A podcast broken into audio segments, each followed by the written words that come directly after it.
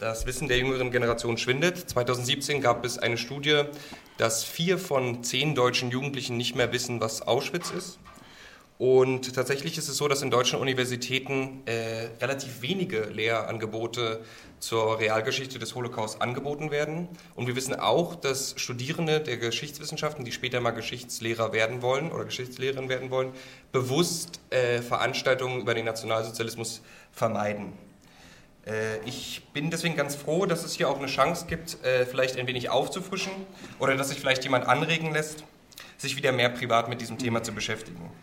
Es ist bei weitem nicht alles erforscht. Die Holocaust-Forschung ist in verschiedenen Themenbereichen gerade involviert. Man arbeitet zum Teil immer noch die geöffneten Archive der ehemaligen realsozialistischen Staaten ab.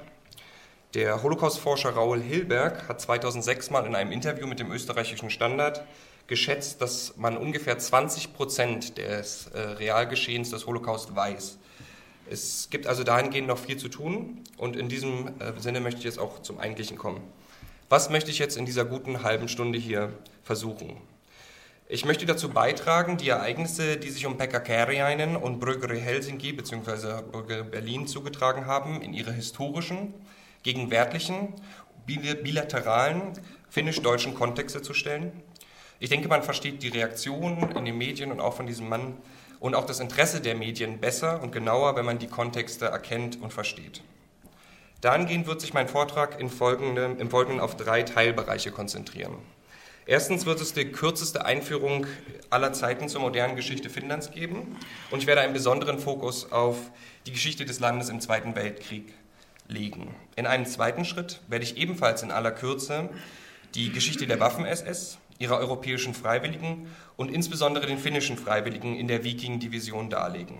Daran anschließend soll auch kurz die Geschichte des Veljes Apu bzw. Veljes Apu Perne Yhteys, also diese Bruderhilfevereinigung, als der Traditionsverein der finnischen Waffen-SS-Freiwilligen angeschnitten werden.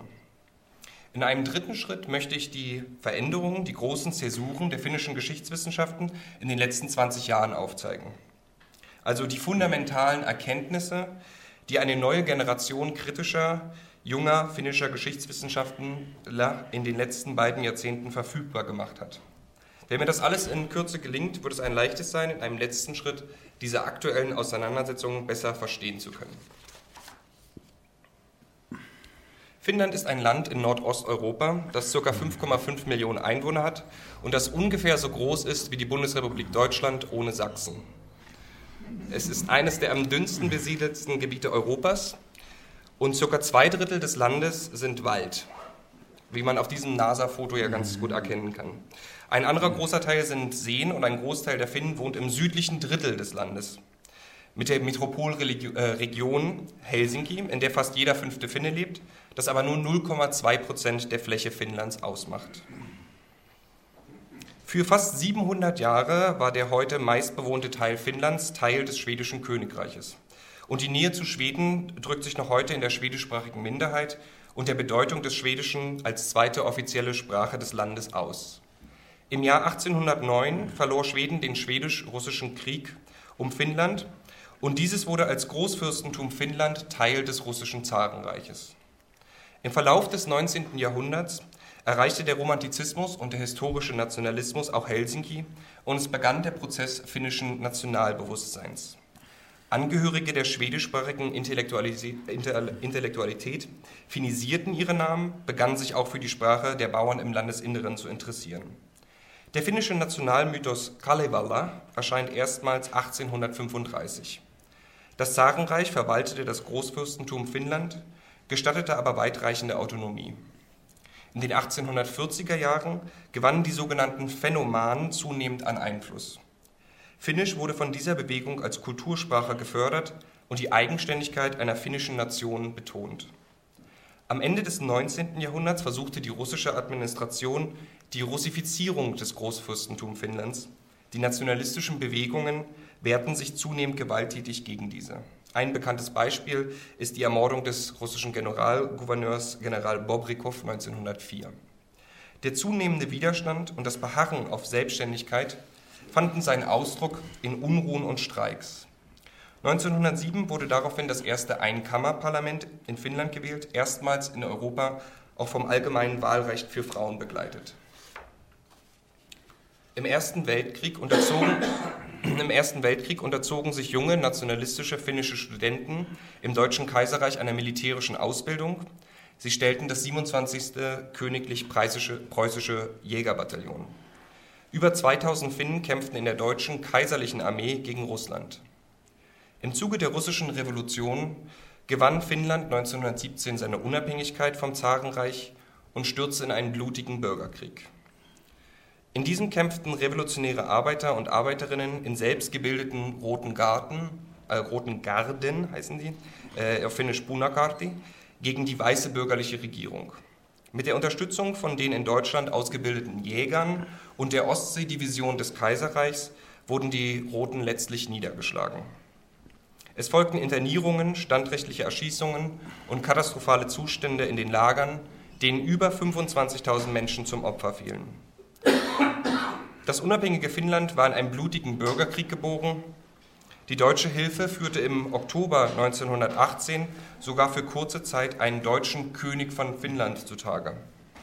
Die Kriegsniederlage Deutschlands beendete dieses Vorhaben. Finnland gab sich eine republikanische Verfassung.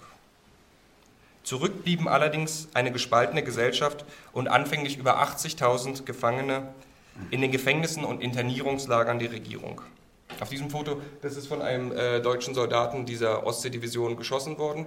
Und ähm, man sieht es, dass die Frauen äh, sozusagen äh, voneinander getrennt wurden und alle, die Hosen tragen, sind, waren Teil von denen. Es gab sogar 2000 Frauen, die in den ähm, Roten Garten gekämpft haben. Und auch gegen diese Ostseedivision. Jetzt überspringen wir die Zwischenkriegsphase. Im geheimen Zusatzprotokoll des Molotow-Ribbentrop-Pakts, also des deutsch-sowjetischen Nicht-Angriffspakts vom August 1939, wurde Finnland zusammen mit Estland, Lettland und Ostpolen der sowjetischen Einflusssphäre zugehörig erklärt.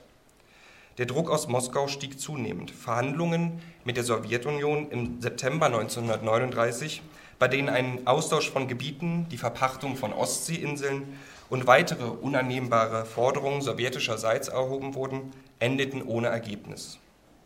Im November 1939 attackierte die Sowjetunion Finnland.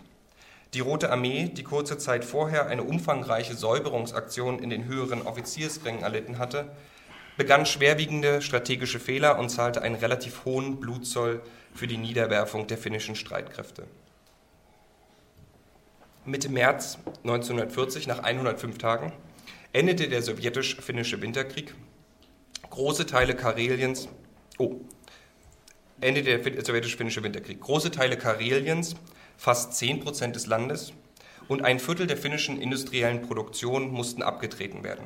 Über 400.000 Finnen mussten ihre Heimat verlassen, überwiegend in Karelien. Der Winterkrieg kann für den finnischen Nationalmythos gar nicht genug beachtet werden. Das Gefühl, allein einer Übermacht gegenüberzustehen und nach erbitterten Kämpfen trotz Gebietsverlusten die Unabhängigkeit bewahrt zu haben, ist konstitutiv auch für das moderne finnische Nationalverständnis. Andre Holmila, ein Dozent der Universität Jyväskylä, nennt die Erinnerung an den Winterkrieg in Finnland a trauma portrayed as an act of heroism, also ein Trauma dargestellt als ein Akt des Heldentums. Nach der, Annexion, äh, nach der Annexion Estlands im Oktober 1940 durch die Sowjetunion und die deutsche Besetzung Norwegens und Dänemarks im Sommer 1940 wuchs innerhalb der finnischen politischen Führung die Angst, man könne ein weiteres Mal attackiert werden. Innerhalb der finnischen Eliten und der Politik gab es einen pro-englischen und einen pro-deutschen Flügel. Mit der Flucht der letzten britischen Truppen aus Nordnorwegen wurde die Einflussmöglichkeit des, Vereinigten Königreichs auf Nordeuropa als gering eingeschätzt. Jetzt kommt ein sehr wichtiger Punkt, nämlich die Frage, wie viele Möglichkeiten den finnischen Politikern in diesem historischen Augenblick zur Verfügung standen. Es gab darüber sehr intensive Debatten, insbesondere in den 60er und 70er Jahren, die vergleichbar hart geführt wurden wie der Historikerstreit in Deutschland. Die sogenannte Driftwood Theory, auf Finnisch Ajopo-Theoria, ist dafür maßgeblich. Diese bezieht sich auf ein Zitat vom deutschen Botschafter in Helsinki, Wiebert von Blücher, ich zitiere das jetzt, im Machtspiel der Großmächte sind den eigenen Entschließungen der kleinen Staaten enge Grenzen gezogen. In der Turbulenz der großen Politik wurde Finnland dahingerissen, wie das Treibholz auf den reißenden finnischen Flüssen. Nachdem es intensive Kritik auch von englischen und norwegischen Historikern gab, wurde das dann aktualisiert als sogenannte Flussboottheorie. Aber die Debatte dauert letztlich an. Also ich denke, das Bild ist wahrscheinlich, die Metapher ist schon klar. In, der, in dem einen geht es halt darum, dass ein Stück Holz einfach nur von einer Seite des Flusses hin und her geschwappt wird. In den anderen ist wenigstens noch eine kleine Steuerungsmöglichkeit in Form dieses äh, Bootes halt da. Wichtig ist jedenfalls, es gab einen bewussten politischen Schwenk zu den Deutschen, die sehr daran interessiert waren, einen weiteren Verbündeten in Nordeuropa zu gewinnen. In diese Zeit, Frühjahr 1941, fällt auch die Rekrutierung der finnischen SS-Freiwilligen. Äh, Finnland begann eine Allianz, die sogenannte Waffenbrüderschaft mit Nazi-Deutschland, die bis in den Herbst 1944 anhielt. Der sogenannte Fortsetzungskrieg bzw. die Beteiligung an der Operation Barbarossa diente dem finnischen Militär als Versuch, die verlorenen Gebiete in Karelien wiederzugewinnen. Aber es gab auch chauvinistischere Aspirationen, zum Beispiel gab es auch Ideen, dass man ein Großfinnland, Suo-Suomi, schaffen sollte, was bis ans Weiße Meer gehen sollte. Über 200.000 Soldaten der Wehrmacht und Waffen-SS kämpften in Nordfinnland und Lappland, die Finnen und Karelien an, und an der Nordfront Leningrads. Auch inwiefern die finnische Armee Teil der Belagerung von Leningrad war und damit indirekt am Hungertod von über 600.000 Menschen mitschuldig ist, ist ein Teil von andauernden Debatten. Nach Stalingrad, also der, nach dem, äh, nach dem ähm, nach, natürlich ist damit mit Stalingrad die Schlacht in Stalingrad gemeint, veränderte sich der finnische Umgang mit Nazi-Deutschland. Es wurde zunehmend Distanz gewahrt. Im September 1944 wurde ein Separatfrieden in Moskau geschlossen und die verbliebenen deutschen Truppen wurden im Lapplandkrieg aus Finnland herausgedrängt. Im Zuge der verbrannten Erde-Taktik zerstörten Wehrmachtseinheiten den Großteil der Infrastruktur Lapplands, einschließlich ganzer Dörfer und der gesamten Stadt Rovaniemi. Das gilt so als die Hauptstadt Lapplands.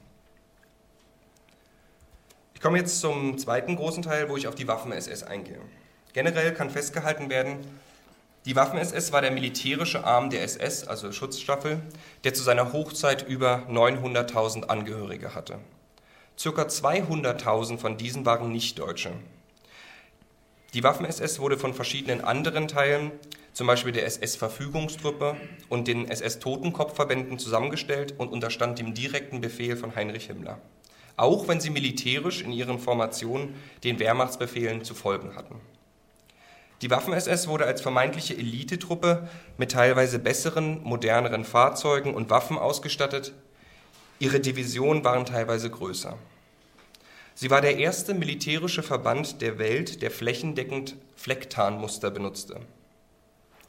Alle Mitglieder der Waffen-SS waren zu Beginn Freiwillige. Im späteren Kriegsverlauf wurde insbesondere bei Osteuropäern verschiedenartig Druck ausgeübt, der Waffen-SS beizutreten.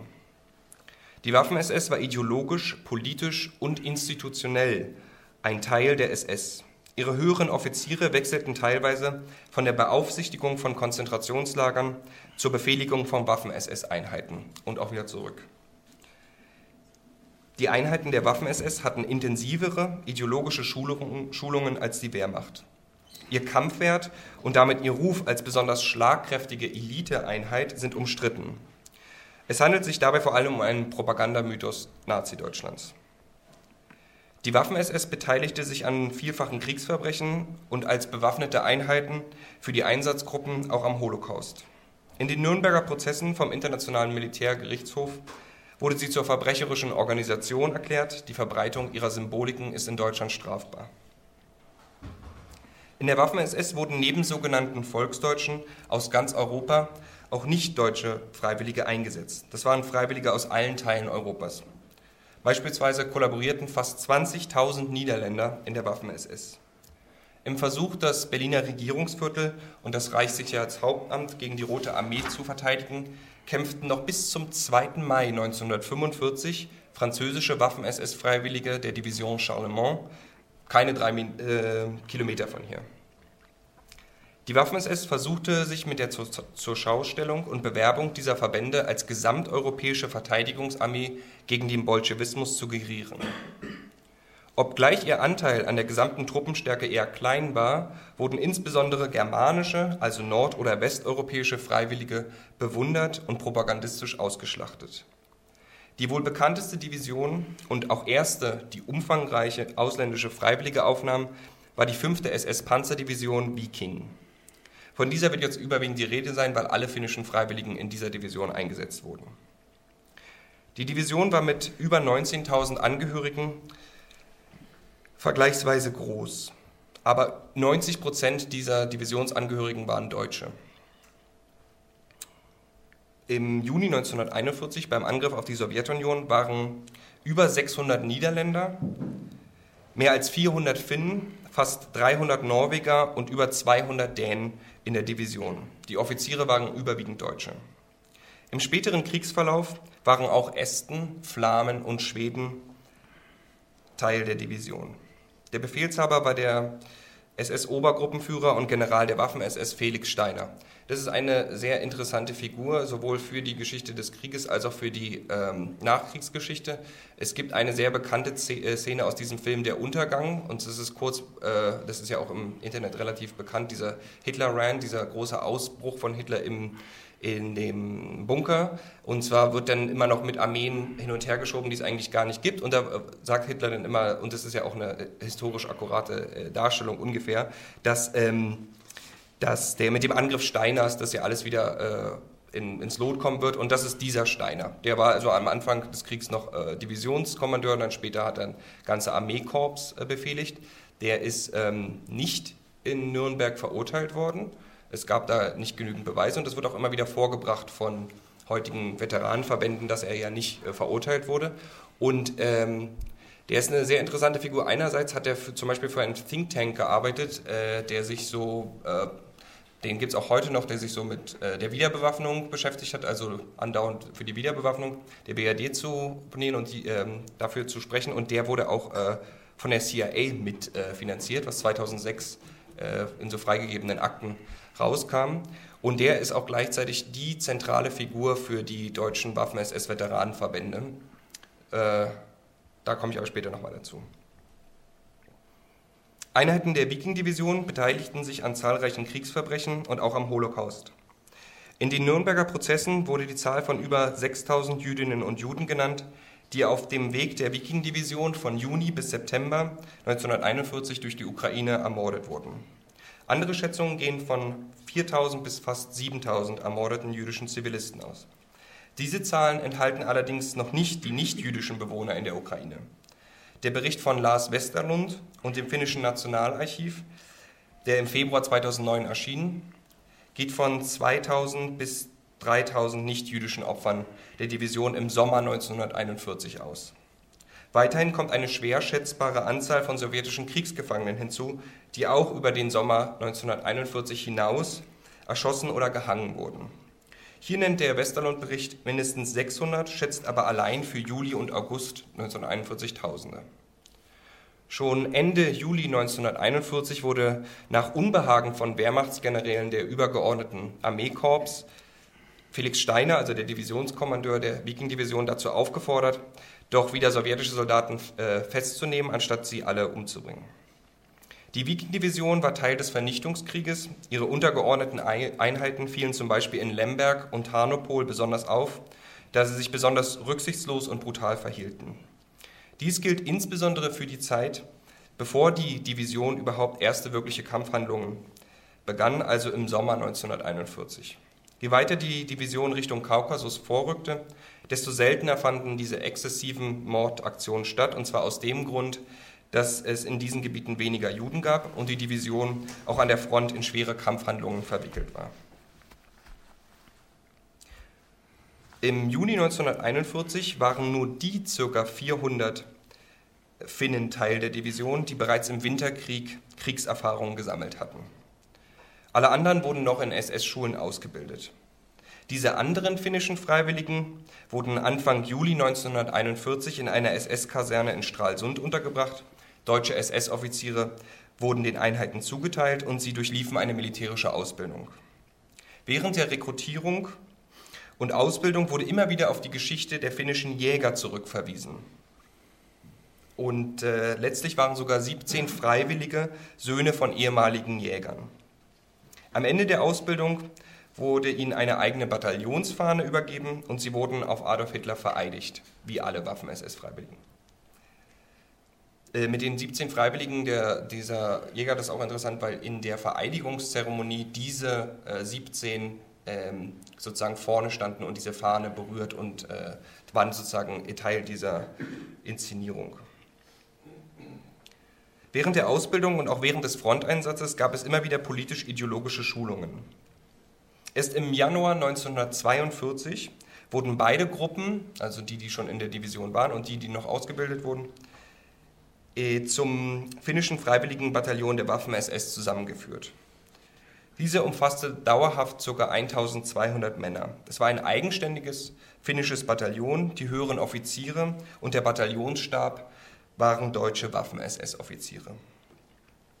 Über den gesamten Verlauf der Bataillonsexistenz waren 1408 Finnen Teil der Viking-Division. Nach dem Juli 1943 erlaubten die finnischen Behörden keinen weiteren Einsatz von Finnen in der Waffen-SS. Teils, weil man sie selber an der finnisch-sowjetischen Front einsetzen wollte, teils, weil nach der Niederlage in Stalingrad in den finnischen militärischen und politischen, in der finnischen und militärischen äh, politischen Führung ein Umschwenken stattfand. Über die Hälfte der Freiwilligen gaben ihre eigene politische Einstellung bei der Musterung durch SS-Ärzte in Helsinki als der extremen Rechten zugehörig an. Viele Finnen hatten starke antislawische und antibolschewistische Einstellungen, was nicht nur, aber auch mit der Bitterkeit über den Verlauf des Winterkriegs zusammenhing. In einer Studie, die ich hier später noch kurz vorstelle, wird festgestellt, dass viele Freiwillige in den Kriegstagebüchern Zeuge, ähm, also Bezeugen von Erschießungen von Juden in Tarnopol wurden. Der Historiker André Swanström nennt mindestens sechs Freiwillige, die sich selbst an Erschießungen beteiligten. Neben diesen heute sehr schwierig nachzuweisenden Vorfällen ist es aber vor allem wichtig, das Bataillon in seiner Situierung an der Ostfront zu begreifen. Wir wissen über den mörderischen Verlauf des Vernichtungskrieges gegen die Sowjetunion. Der Kommissarbefehl und die massenhafte Erschießung von sowjetischen Kriegsgefangenen waren genauso Teil der Politiken der Wehrmacht wie die Kollektivbestrafung von ganzen Dörfern nach eigenen Verlusten und die sogenannte Bandenbekämpfung. Im Fall der Viking-Division gibt es einen Fall, da wurde ein Regimentskommandeur, der heißt äh, Hjalmar Jäckerle, äh, von einem Heckenschützen äh, erschossen und dann wurde sozusagen als eine Rachetat gleich das Dorf, was sich in der Nähe befand, wurde sozusagen kollektiv dafür bestraft und die alle in einer Kirche zusammengebracht und da wurden dann Granaten reingeworfen. Des Weiteren beteiligten sich die Angehörigen der Waffen-SS im Rahmen der Einsatzgruppen und eigenen Mordaktionen am Holocaust. Das ist auch für die Viking-Division belegt. Besonders die 400 finnischen Freiwilligen, die bereits im Sommer 1941 eingesetzt wurden, waren Zeugen und teilweise wohl auch Mittäter dieser Vernichtungspolitik. Diese Waffen-SS-Freiwilligen und ihre Kriegserfahrungen sind eher mit denen von den an der Ostfront eingesetzten Deutschen und ihren Verbündeten vergleichbar als mit denen Finnen, die zum Beispiel in Karelien kämpften. Ich werde jetzt kurz auf die Nachkriegsorganisation der Waffen-SS-Freiwilligen in Finnland eingehen und ihre Tätigkeiten darstellen. Schon 1941 gründete sich mit Asse Veljet, das heißt übersetzt Waffenbrüdern, eine Eigenvertretung der finnischen SS-Freiwilligen. Im Rahmen der Alliierten Kontrollkommission in Finnland in der Gestalt der Sowjetunion wurde diese Organisation 1944 verboten. Die Freiwilligen bekamen für ihren Ostfronteinsatz keine Veteranenrente vom finnischen Staat. In der Nachkriegszeit gab es auch vereinzelt Ermittlungen durch die finnische Staatspolizei. Teilweise sind auch Verhöre davon erhalten. Es gab keine Verurteilung und das historische Kapitel des Waffen-SS-Bataillons wurde zunächst eher verdrängt bzw. marginalisiert. Erst 1955 gründete sich die Nachfolgeorganisation von Asse Veljet, der eingetragene Verein Veljes Apo. Dieser Also heute heißt der Verein ja Velis Apo Perrenöchtes. 2006 hat man das sozusagen umgehandelt. Das eine heißt einfach nur Bruderhilfe, das andere Bruderhilfe Traditionsvereinigung. Ich weiß nicht, warum man das gemacht hat, aber wahrscheinlich, weil weniger Veteranen da organisiert waren. Der Verein gibt und, äh, gab und gibt das eigene Magazin Achtung heraus, organisiert jährlich Treffen, Vorträge und Ausstellungen und hat nach eigenen Angaben über 300 Mitglieder. Davon waren 2017 noch 10 Waffen-SS-Veteranen. Wichtig ist zu erwähnen, dass von den 1100 Waffen-SS-Freiwilligen, die den Krieg überlebten, nicht einmal ein Drittel Teil des Vereins wurden. Die Mehrzahl der ehemaligen finnischen Waffen-SS-Freiwilligen organisierte sich also nicht in diesem Verein. Außerdem finanzierte der Verein zwei Gedenksteine, einen in der Ukraine und einen auf dem Veteranenhügel auf dem Helsinkier Hetanemi-Friedhof. Das ist der Gedenkstein er erwähnt nicht die Waffen-SS, es ist nur von finnischen Freiwilligen in den deutschen Streitkräften die Rede. Der Gedenkstein wurde auch erst 1983 errichtet. Äh, das ist eine, so eine ganze Reihe auf, dem, ähm, auf diesem Hügel. Und da gibt es zum Beispiel andere Gedenksteine von dänischen Freiwilligen oder norwegischen Freiwilligen, die äh, für Finnland im Winterkrieg gekämpft haben. Oder zum Beispiel auch ein Gedenkstein für die finnischen Soldaten, die im Rahmen von äh, UN-Missionen, also als Blauhelme zum Beispiel, gefallen sind.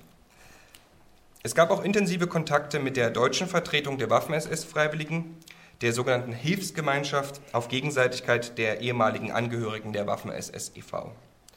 Dieser bestand von 1951 bis 1992. Lokale Abteilungen dieses Vereins existieren bis heute. Im Rahmen des deutsch-finnischen SS-Freiwilligenkontakts gab es auch äh, Besuche des ehemaligen Divisionskommandeurs Felix Steiner der Felix Steiner, den ich ja schon erwähnt habe, der ist äh, tatsächlich eine der wichtigsten Figuren für diesen HIAC, für diese Hilfsgemeinschaft äh, Verein gewesen, weil er unglaublich viel publiziert hat, rumgereist ist und so weiter und äh, sehr viel dafür getan hat, ein bestimmtes Bild der Waffen-SS-Freiwilligen darzustellen in seinem Sinne. Der Verein Veljes äh, Apo hat die Diskussion in Finnland über die Waffen-SS-Freiwilligen über Jahrzehnte maßgeblich mitbestimmt. Es wurden Fronterlebnisse in Buch- oder Magazinform herausgegeben. Also jetzt hier äh, links sieht man so eine, das ist im Parola im Panzermuseum in der Nähe von Hämeenlinna in Zentralfinnland und äh, zwei von diesen Büchern im mittleren, in der mittleren Abteilung sind zum Beispiel auch von denen herausgegeben. Das äh, dritte Nordland ist, weil die, dieser finnische Waffen-SS-Bataillon ist äh, das dritte Bataillon des Regiments Nordland. Und in diesem Regiment waren halt Norweger und Schweden.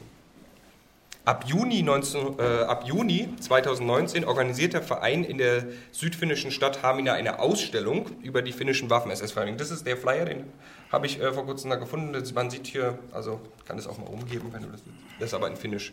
Ähm, da gibt es sozusagen eine geteilte, äh, eine geteilte Ausstellung. Der eine Teil ist über die finnischen Waffen-SS-Freiwilligen und die andere ist über diesen Lauri Törni, der äh, in drei Armeen gekämpft hat. Ähm, genau, das ist ab Juni bis August. Die bisher umfangreichste finnische Publikation zum Bataillon wurde vom Geschichtsprofessor der Universität Jyväskylä Mauno Jokipi schon 1968 veröffentlicht. Das ist dieses Buch. Es gibt davon äh, drei weitere Auflagen. Die letzte vierte Auflage wurde noch 2000 veröffentlicht. Dieses vermeintliche Standardwerk vom Bataillon ist in Finnland momentan massiv in der Kritik. Ihm werden bewusste Auslassungen, Weißwaschen und Quellenfälschungen vorgeworfen.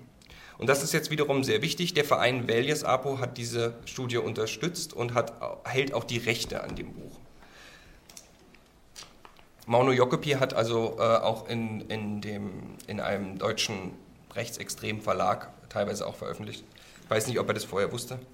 Ähm ich komme jetzt zu meinem ähm, letzten Teil meines Vortrags, in dem ich einen ganz kurzen Einblick geben will in die Veröffentlichungen der letzten 15 Jahre, die, wie ich finde, ein Umschwenken und eine kritische Reflexion in den finnischen Geschichtswissenschaften aufzeigen.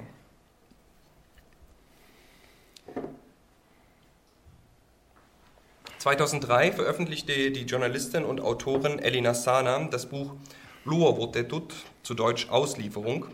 Dabei stellt sie die bisherige Geschichtsschreibung, dass, äh, nach, nach der nur acht Juden an Nazi-Deutschland ausgeliefert wurden, radikal in Frage. Nach ihren Schätzungen wurden bis zu 13, 3000 überwiegend sowjetische Zivilisten und Kriegsgefangene, darunter ca. 100 Juden, an die Gestapo ausgeliefert. Dem Buch folgte eine intensive, teils emotional geführte Debatte in der finnischen Öffentlichkeit. Mit ihrer Forschung stellte Sana das bisherige Diktum, wonach Finnland einen separaten, von Deutschland, Nazi-Deutschland unabhängigen Krieg mit eigenen Zielen führte, massiv in Frage. Das Buch erhielt 2004 den finnischen Buchpreis für Sachliteratur. Nach der Veröffentlichung wandte sich das Simon Wiesenthal Center an die damalige finnische Präsidentin Tarja Halonen und schlug vor, eine offizielle Untersuchung dazu einzuleiten. Die Ergebnisse dieser von Lars Westerlund geleiteten Studie wurden 2008 vorgestellt, erhielten aber kein ähnlich großes mediales Echo. In mehreren Aufsätzen wurde zum Beispiel die Todesrate von sowjetischen Kriegsgefangenen in finnischen Internierungslagern untersucht und auch der Frage nachgegangen, wie viele Zivilisten und sowjetische Kriegsgefangene den Deutschen übergeben wurden. Dabei ist besonders wichtig zu bemerken, dass die finnischen Behörden teilweise bewusst schon die deutschen Selektionskriterien übernommen hatten also besonders Kommunisten und auch Juden übergaben. Das wurde in, Englisch veröffentlicht, diese Studie. Einer ähnlichen Fragestellung ist Ola Silvenoinen in seiner Dissertationsschrift nachgegangen. In dieser konnte erstmals die Existenz eines SS-Sonderkommandos in Nordfinnland und Nordnorwegen nachgewiesen werden. Auch dort fanden Selektionen statt und der Gestapo wurden vor allem Parteifunktionäre und andere aktive Kommunisten ausgeliefert.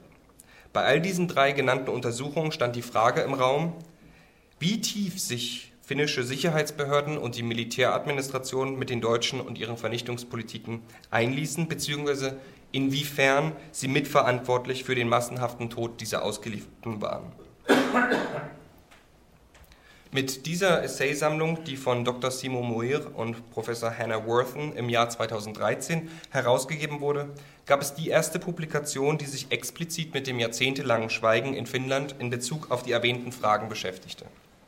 Es wurden zum Beispiel antisemitische Diskriminierung von Sportlern und Akademikern untersucht. Auch die finnischen Geschichtsnarrative zwischen Selbstviktimisierung und Zuschauer des Zweiten Weltkriegs wurden erforscht. Ein besonders erhellender Aufsatz vom schon erwähnten Andre Holmila beschäftigt sich mit der Tradition von Veljes-Apo und den finnischen Waffen-SS-Freiwilligen.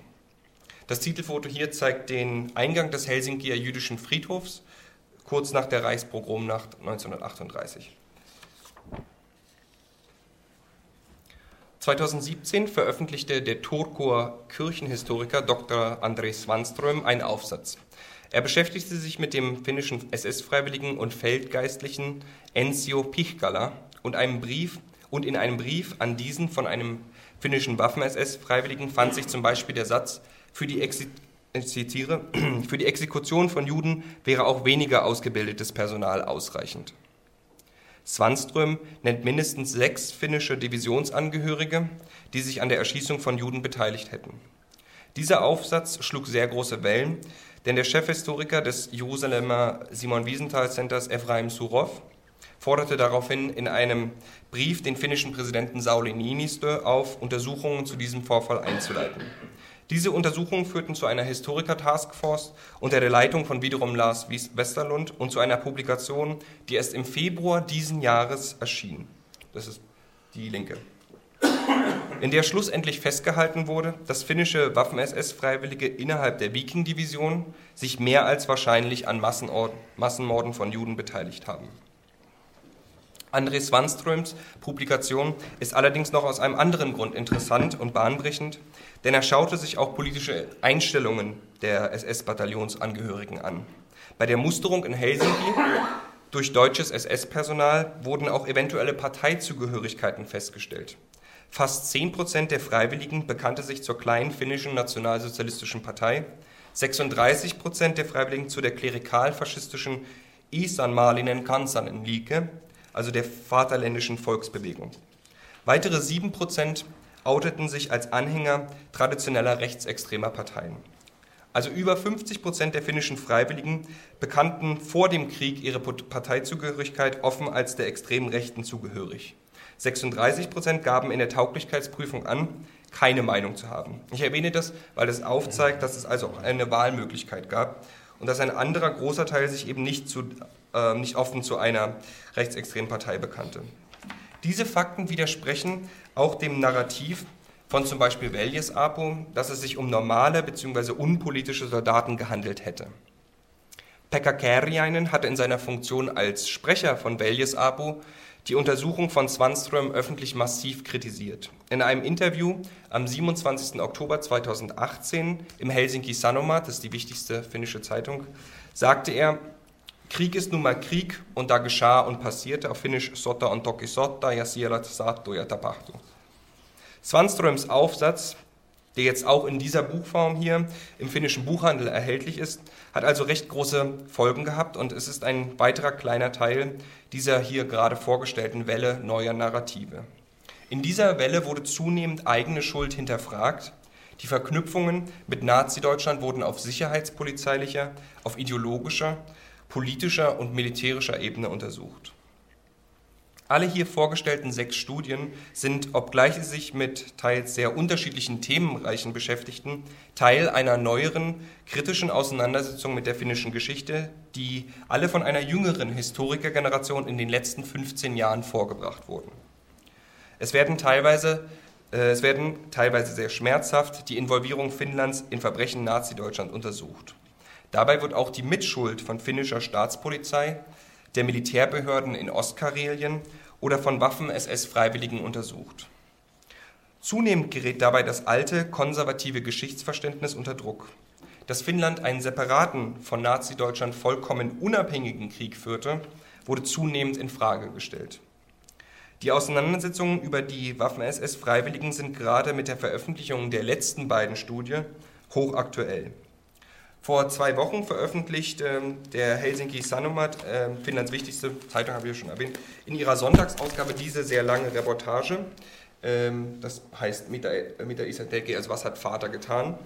Ähm, über einen Mann, der die Kriegstagebücher seines Vaters las und feststellte, dass sein Vater wahrscheinlich bei der Erschießung von Juden beteiligt war. In dieser Reportage wurden insbesondere auch das Buch Panti-Bataillona, was ich gerade vorhin gezeigt habe, kritisiert. Ich sehe diese Reportage als ein weiteres Zeichen dafür, dass die erinnerungspolitische Diskussion in Finnland jetzt gerade dabei ist, aus der Geschichtswissenschaft heraus mehr in die Gesellschaft zu streuen. Die Debatte um den eigenen Umgang mit zum Beispiel den Waffen-SS-Freiwilligen wird sich intensivieren. Das Interesse der finnischen Medien an zum Beispiel dem Fall Brüggeri Helsinki ist auch dafür bezeichnend. Wichtig bei der Betrachtung dieser Debatten ist vor allen Dingen aus dem deutschen Kontext, ist die wirklich komplexe Stellung Finnlands im Zweiten Weltkrieg, in dem man im Gegensatz zu Norwegen und Dänemark nicht vom Deutschen Reich besetzt wurde oder im Gegensatz zu zum Beispiel Estland und Lettland nicht von der Sowjetunion annektiert wurde. Diese schwierig zu fassende Situierung ist auch in den andauernden Debatten und auch in der aktuellen Debatte zu berücksichtigen. Neben Auseinandersetzungen in den finnischen Medien ich habe bisher Artikel in über zehn Zeitungen gesehen, findet die Debatte auch vermehrt in privaten und in der Universität statt. Letzte Woche habe ich von einem ähm, Studenten der Archäologie äh, aus Helsinki gehört, dass in einem ähm, Seminar da an der Universität Helsinki darüber auch intensiv gesprochen wurde. Eine ganze Sitzung. Man muss dazu feststellen, es ist gerade Wahlkampf in Finnland. Am 14. April wird ein neues Parlament gewählt und sicherlich sind die Themen Klimawandel und Gesundheitsreform gerade viel präsenter in den Medien. Die Auseinandersetzung um die eigenen Geschichtsnarrative ist aber ein fortschreitender Prozess. Letztes Jahr feierte Finnland sein 100-jähriges Bestehen. Es gab da zahlreiche Ausstellungen. Man ist also eh schon in so einem äh, Selbstreflexionsprozess. Auch diese hier besprochene Debatte wird nach der Wahl und in dem Verlauf dieses Jahres mehr Aufmerksamkeit bekommen. Ich bin mir sicher, das letzte Wort ist da noch längst nicht gesprochen.